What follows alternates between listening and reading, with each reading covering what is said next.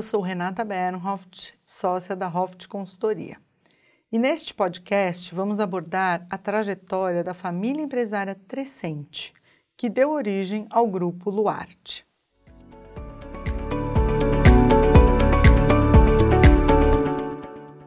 Era uma vez quatro irmãos que sonhavam em empreender, tendo como ideal de sucesso a visão de uma chaminé que trabalhasse 24 horas por dia, soltando os vapores que representariam produção e progresso.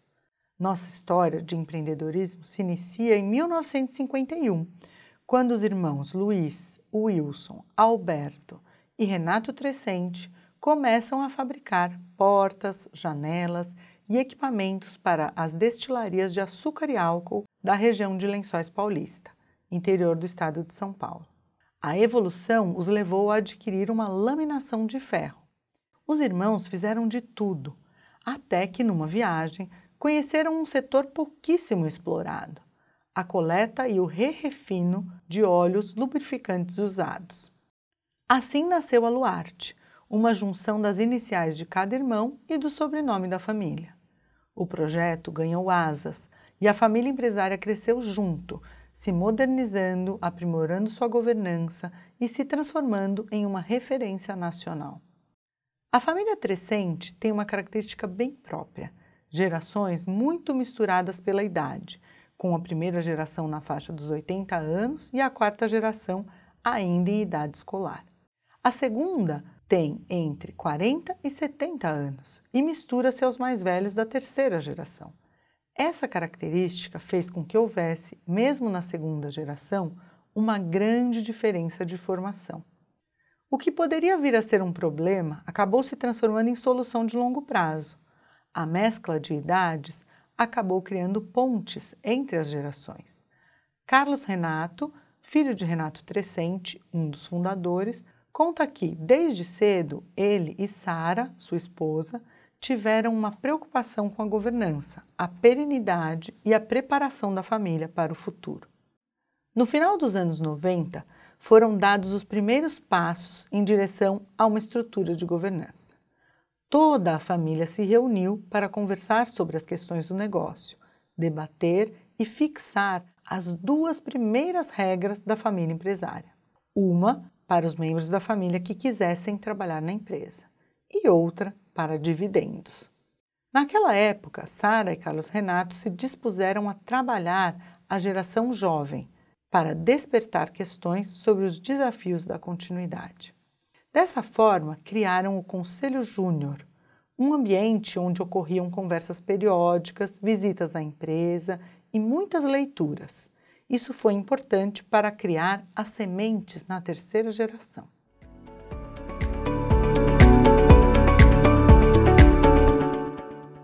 A construção da governança no Grupo Luarte aconteceu ao longo de mais de duas décadas e, na realidade, ainda é um processo em andamento.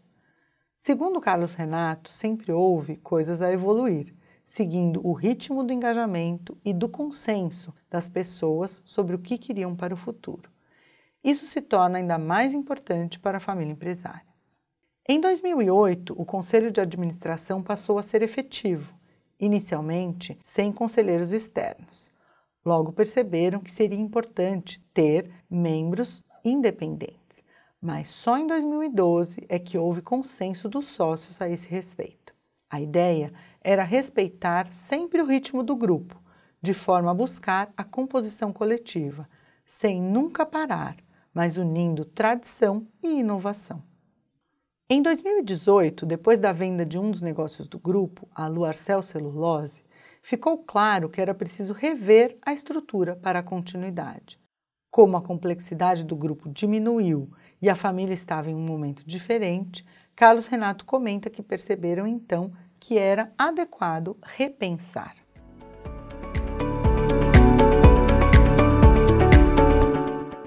Com a segunda geração entre 40 e 70 anos e grande parte da terceira geração adulta entre 30 e 50 anos, a família empresária passou por um dilema ao se organizar para o futuro. Qual a geração teria mais peso nas decisões sobre o futuro? Em um padrão histórico de gestão hierárquica, seriam obviamente os mais velhos, é claro. Mas a família assumiu o desafio de que era preciso abrir espaço para que os mais novos assumissem suas responsabilidades. Segundo Carlos Renato, adiar muito este projeto poderia ter gerado atritos e até impedido que a empresa se abrisse para as inovações do mercado. Criado em 2011, até então o Conselho de Sócios era composto pela segunda geração. Foi em 2019 que houve sua renovação, com a entrada de três membros da terceira geração, como representantes de seus ramos familiares. Foi um momento novo para a família com o desafio de estruturar um processo decisório e debater as diretrizes e incumbências para a próxima década. Em paralelo, o Conselho de Administração também passou por mudanças, sendo reduzido para cinco membros, dos quais quatro assentos passaram a ser ocupados por conselheiros de administração independentes. Os sócios definiram um mandato para o Conselho de Administração com diretrizes claras e indicadores a serem atingidos para os próximos cinco anos. Assim, mudou-se de uma visão de controle e gestão focada no presente para uma visão mais ampla e estratégica, direcionada ao futuro. O novo momento dos negócios do grupo e o crescimento da própria família foram fatores que demandaram esse ajuste na estrutura de governança. Em 2020, tanto o negócio como a sociedade passaram por mudanças importantes. A decisão tomada em 2018 de vender a Luarcel e buscar novas oportunidades levou a um reposicionamento da marca. Em outubro do mesmo ano, o negócio que deu origem ao grupo passou a se chamar Luarte Soluções Ambientais, deixando clara sua vocação e experiência em logística reversa. Com isso, passaram a atuar na gestão de outros resíduos, ao mesmo tempo em que continuaram atentos a oportunidades em outros mercados. Já a sociedade passou por uma transformação, com a saída de três dos sete núcleos familiares, consequência de uma discussão saudável sobre os rumos futuros. Os quatro núcleos remanescentes compartilham uma visão mais alinhada sobre a estratégia e os caminhos para o crescimento na próxima década. A saída de parte da família da sociedade gerou alterações nos órgãos de governança. O Conselho de Sócios, ou CDS, por exemplo, passou a contar com quatro membros, um de cada ramo familiar.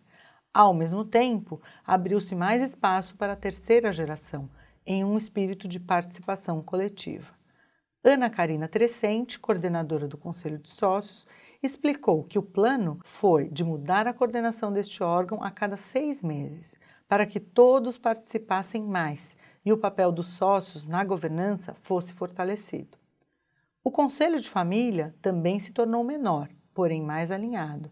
De acordo com Viviane Rorato, coordenadora do Conselho de Família e representante da terceira geração, isso deixou os objetivos mais claros e, por existir um alinhamento maior, as decisões passaram a ocorrer mais rapidamente.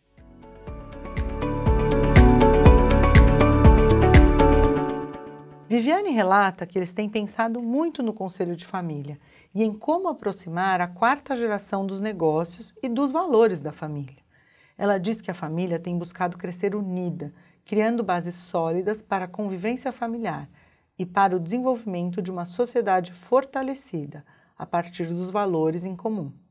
Na Assembleia Familiar, realizada no final de 2018, um teatro contando a história da família serviu como exemplo de como transmitir esses valores.